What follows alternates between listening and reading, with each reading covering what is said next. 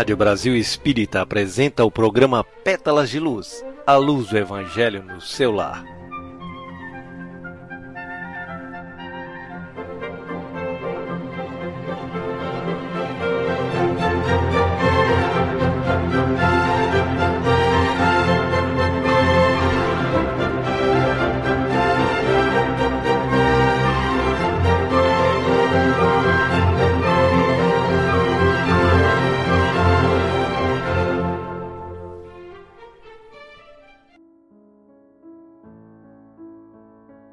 Boa noite, Carlos, Júlia e queridos irmãos que sempre nos acompanham. É com muita alegria que estamos aqui para exercer esse trabalho tão gratificante que nos enche de boas energias. Somos gratos a Deus, a Jesus e toda a equipe espiritual coordenadora desse programa que nos ajuda e fortalece para o exercício regular dessa missão sublime. Agradecemos também a Júlia Miranda pela sua participação especial no programa a Cláudia Gallenberg e Márcio Eduardo, que fazem parte da equipe técnica e sem eles o programa não entraria no ar. Bom, sabemos que disciplina é um instrumento fundamental para o nosso desenvolvimento, não só na vida cotidiana, mas principalmente para o intercâmbio com Deus. E por isso, a Rádio Brasil Espírita estimula através do programa Pétalas de Luz a prática regular do Evangelho no lar. O núcleo familiar é formador do homem social e por isso temos que ter a responsabilidade de educarmos a nós mesmos e todos que estão ao nosso redor.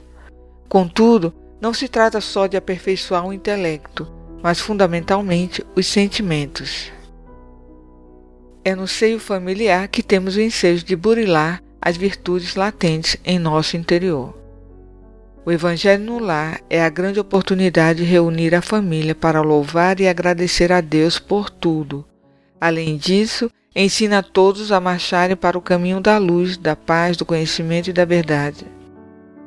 O roteiro sugerido é a realização de uma leitura edificante, em seguida, a prece de preparação do ambiente.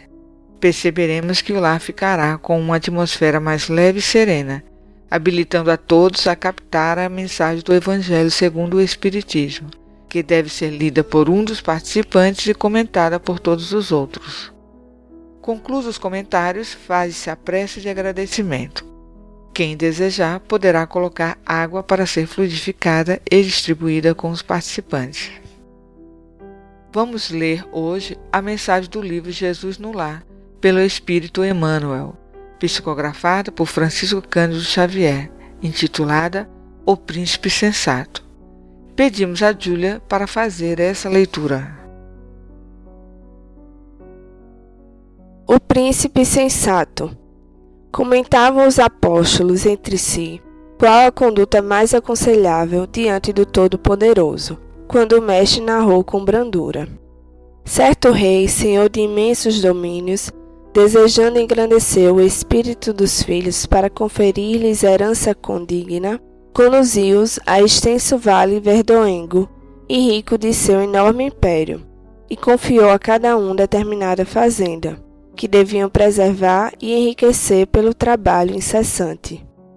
O pai desejava deles a coroa da compreensão, do amor e da sabedoria, somente conquistável através da educação e do serviço, e como devia utilizar material transitório, deu-lhes tempo marcado para as construções que lhes seriam indispensáveis mais tarde aos serviços de elevação. Assim procedia, porque o vale era sujeito a modificações e chegaria um momento em que a arrasadora tempestade visitaria a região, guardando-se em segurança apenas aqueles que houvessem erguido forte reduto. Assim que o soberano se retirou, os filhos jovens, seguidos pelas numerosas tribos que os acompanhavam, descansaram longamente, deslumbrados com a beleza das planícies banhadas de sol. Quando se levantaram para a tarefa, entraram em compridas conversações com respeito às leis de solidariedade, justiça e defesa, cada qual a exigia especiais referências dos outros. Quase ninguém cuidava da aplicação dos regulamentos estabelecidos pelo governo central. Os príncipes e seus afeiçoados, em maioria, por questões de conforto pessoal, esmeravam-se em procurar recursos sutis com que pudessem sonegar, sem escândalos visíveis entre si, os princípios a que haviam jurado obediência e respeito. E tentando enganar o magnânimo pai, por meio da bajulação, ao invés de honrá-lo com o trabalho sadio, internaram-se em complicadas contendas em torno de problemas íntimos do soberano. Gastaram anos a fio discutindo-lhe a apresentação pessoal, insistiam alguns que ele revelava no rosto a brancura do lírio, enquanto outros perseveravam em proclamar-lhe a cor bronzeada, idêntica à de muitos cativos de Sidon. Muitos afirmavam que ele possuía um corpo de gigante, e não poucos exigiam fosse ele um anjo coroado de estrela. Ao passo que as rixas verbais se multiplicavam, o tempo ia se esgotando e os insetos destruidores, infinitamente reproduzidos, invadiram as terras, aniquilando grande parte dos recursos preciosos. Detritos desceram das serras próximas e fizeram compacto acervo de monturo naquelas regiões, enquanto os príncipes levianos, inteiramente distraídos das obrigações fundamentais que lhes cabiam, se engalfinhavam a todo instante a propósito de ninharias. Houve, porém, um filho bem avisado que anotou os decretos paternais e cumpriu-os. Jamais esqueceu os conselhos do rei. Quando lhe era possível, os estendia aos companheiros mais próximos. Utilizou grande número de horas que as leis vigentes lhe concediam ao repouso e construiu sólido abrigo que lhe garantiria tranquilidade no futuro semeando beleza e alegria em toda a fazenda que o genitor lhe cedera por empréstimo. E assim, quando a tormenta surgiu, renovadora e violenta, o príncipe sensato que amara o monarca e servira-o, desvelado e carinhoso, estendendo-lhes as lições libertadoras, pela fraternidade pura e cumprindo-lhe a vontade justa e bondosa, pelo trabalho de cada dia, com as aflições construtivas da alma e com o suor do rosto, foi naturalmente amparado no santuário de paz e segurança que os seus irmãos discutidores não encontraram. Doce silêncio pairou na sala singela. Decorridos alguns minutos, o mestre fixou os olhos lúcidos na pequena assembleia e concluiu: Quem muito analisa sem espírito de serviço pode viciar-se facilmente nos abusos da palavra. Mas ninguém se arrependerá de haver ensinado o bem e trabalhado com as próprias forças em nome do Pai Celestial, no bendito caminho da vida.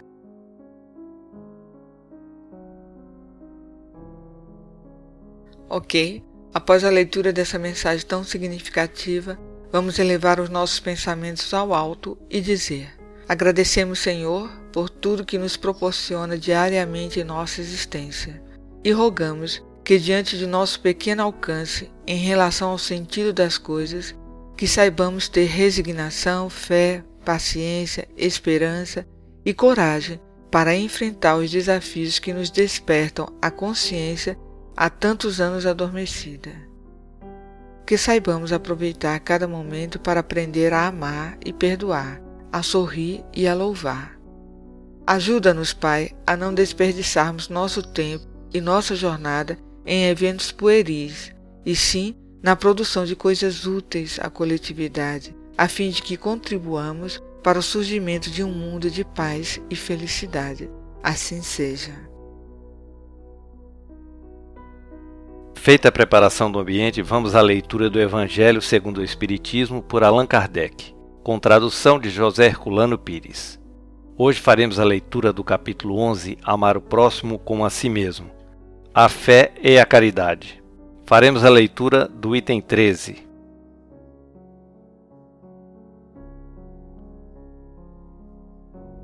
Eu vos disse recentemente, meus queridos filhos, que a caridade sem a fé não seria suficiente para manter entre os homens uma ordem social de fazê-los felizes. Devia ter dito que a caridade é impossível sem a fé. Podereis encontrar, é verdade, impulsos generosos entre as pessoas sem religião. Mas essa caridade austera, que só pode ser exercida pela abnegação, pelo sacrifício constante de todo o interesse egoísta, nada a não ser a fé poderá inspirá-la, porque nada além dela nos faz carregar com coragem e perseverança a cruz desta vida. Sim, meus filhos, é inútil querer o homem, ávido de prazeres, iludir-se quanto ao seu destino terreno, pretendendo que lhe seja permitido ocupar-se apenas da sua felicidade. Certo que Deus nos criou para sermos felizes na eternidade, mas a vida terrena deve servir unicamente para o nosso aperfeiçoamento moral o qual se conquista mais facilmente com a ajuda do corpo e do mundo material. Sem contar as vicissitudes comuns da vida, a diversidade de vossos gostos, de vossas tendências, de vossas necessidades, são também um meio de vos aperfeiçoardes, exercitando-vos na caridade, porque somente à custa de concessões e de sacrifícios mútuos é que podeis manter a harmonia entre elementos tão diversos. Tendes razão, entretanto, ao afirmar que a felicidade está reservada ao homem neste mundo, se a procurardes antes na prática do bem do que nos prazeres materiais. A história da cristandade nos fala dos mártires que caminhavam com alegria para o suplício. Hoje, na vossa sociedade, para ser cristão, já não se precisa enfrentar a fogueira do Marte, nem o sacrifício da vida, mas única e simplesmente o sacrifício do egoísmo, do orgulho e da vaidade. Triunfareis se a caridade vos inspirar e fordes sustentados pela fé. Espírito Protetor, Cracóvia, 1861. Eu entendi que essa mensagem nos fala que a caridade real tem que ser sustentada na fé. Pessoas existem que praticam gestos de generosidade, mas sem significado, ou seja, não compreendem o alcance de seu ato, e este é baseado muitas vezes na prática do supérfluo, na concessão das sobras com objetivos filantrópicos de recompensas efêmeras. A caridade, com respaldo na fé, é diferente, tem como escopo auxiliar desinteressadamente, por amor, por piedade, com abnegação, com sentimento de ternura, e se faz acompanhar pelo sacrifício de todo interesse egoísta, fazendo-nos suportar com coragem a confiança e as dificuldades desta vida. A pessoa caridosa se preocupa com o bem-estar dos outros, evita ferir, melindrar, humilhar, ou seja, ajuda sutilmente sem deixar que percebam sua participação, se sentindo jubilosa com o resultado positivo de sua cooperação. O fato é que não reencarnamos num balneário, e sim num planeta de provas e expiações, ou seja, numa escola oficina onde além de aprendermos, precisamos praticar. Lembrando que nos situamos no nível a que nos habilitamos segundo a lei, a cada um segundo as suas obras.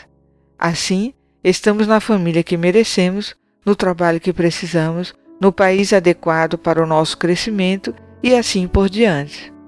Logo, se fôssemos evoluídos e imunes às quedas e tentações, certamente moraríamos num local bem melhor, Portanto, precisamos de estar atentos aos conselhos do Evangelho, que é claro e direto, quando diz que não nos é permitido ocuparmos apenas conosco mesmo, mas com todos os habitantes do planeta e com o ambiente, sob pena de falharmos em nossa missão.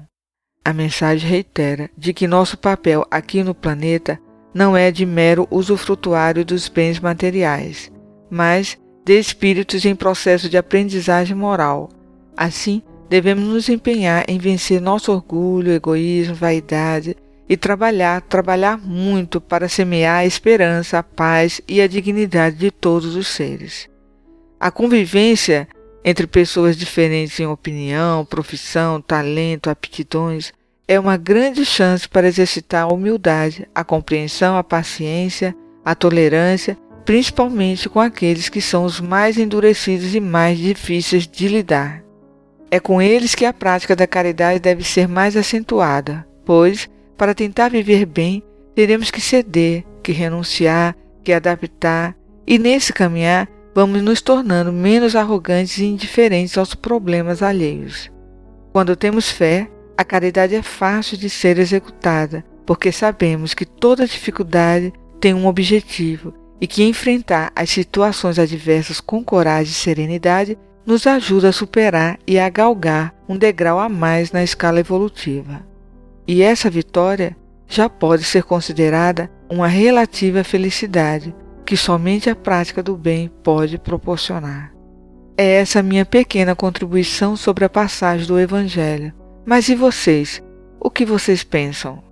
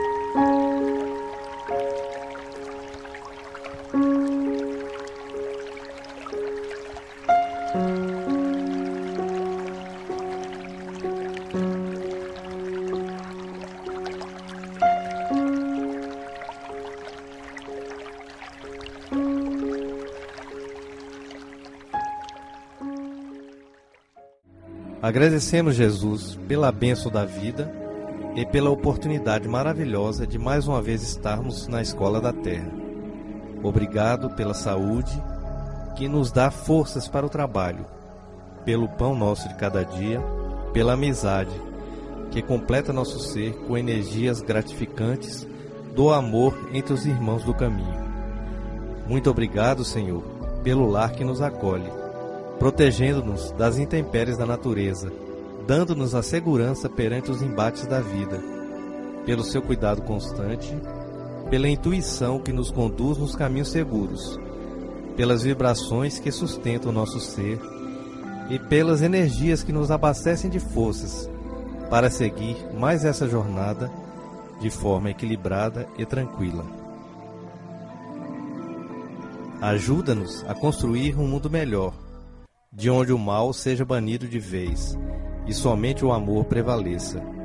Ajuda-nos a eliminar em nós o egoísmo, que nos impede de estender os braços para ajudar nossos irmãos, e sermos caridosos e construirmos um mundo fraterno e de paz. Fluidifica Jesus, a água posta sobre a mesa, transferindo a ela as boas energias do alto, de forma que ela possa ser benéfica ao nosso corpo e nossa alma dando-nos saúde, alegria e bem-estar.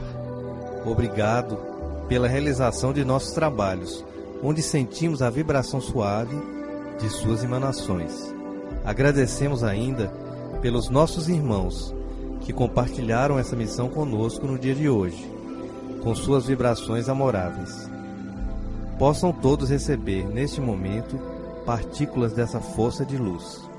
Que esta paz que nos está sendo dada possa nos fortalecer para prosseguirmos em nossas jornadas no dia de amanhã, com fé, esperança, coragem e alegria. Que assim seja.